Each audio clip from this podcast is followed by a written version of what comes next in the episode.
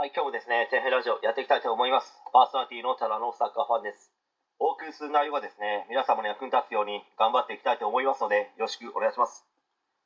今回はですね、水曜日のダウンタウンの企画、NSC 時代に天才だった芸人は、意外とくすぶってる説について、まあ、ちょっと語っていきたいと思うんですけど、まあ、毎週ですね、TBS でやっている大人気番組、まあ、水曜日のダウンタウンの企画で、吉本興業にですね NSC というお笑い養成所ですかね、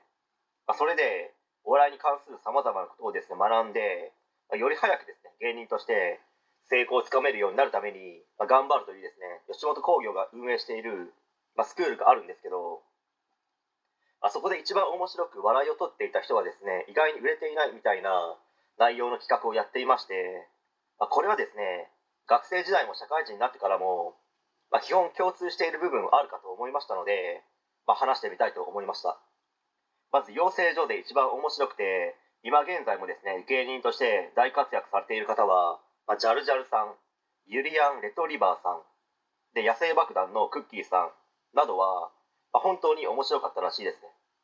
この方たちに共通しているのは、まあ、常に笑いを求めて改善改良をし続けている気がします、まあ、次に養成所では一番面白かったけど売れていない売れなくて芸人を辞めてしまった人に共通しているのがまず1番慢心している2番調子に乗って頑張らなくなる。で3番に売れてやろうという強い気持ちがないなどの部分が共通してるんですよね、まあ、これはですね学校の勉強に関してが一番分かりやすい例かもしれないです、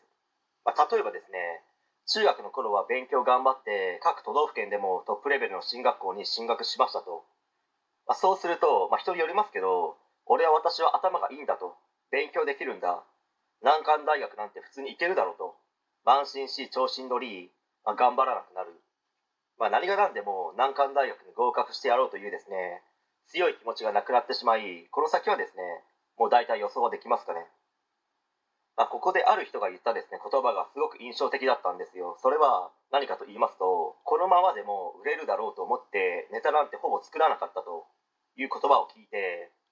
まあ、こういう人はですね芸人としてはあまり長くはやっていけないんだろうなと思いましたね、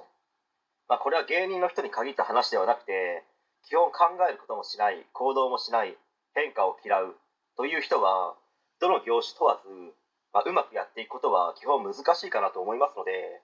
まあ、常に先のことを考え自分自身どんな局面でもですね柔軟に対応していけるように頑張り続けましょうという話ですえー、本日は以上になります。ご視聴ありがとうございました。できましたらチャンネル登録の方よろしくお願いします。